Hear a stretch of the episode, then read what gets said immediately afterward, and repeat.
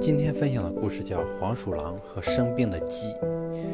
黄鼠狼听说有只鸡生病了，便装扮成医生，带着医疗用品前去探望。他站在鸡窝前面，耐心地询问鸡哪里不舒服。鸡回答说：“我很好，只要你离开这儿，我就不会死。”坏人即使装出十分善良的样子。聪明的人也会知道他们是口蜜腹剑的人，在社会中行走，你要小心这样的人。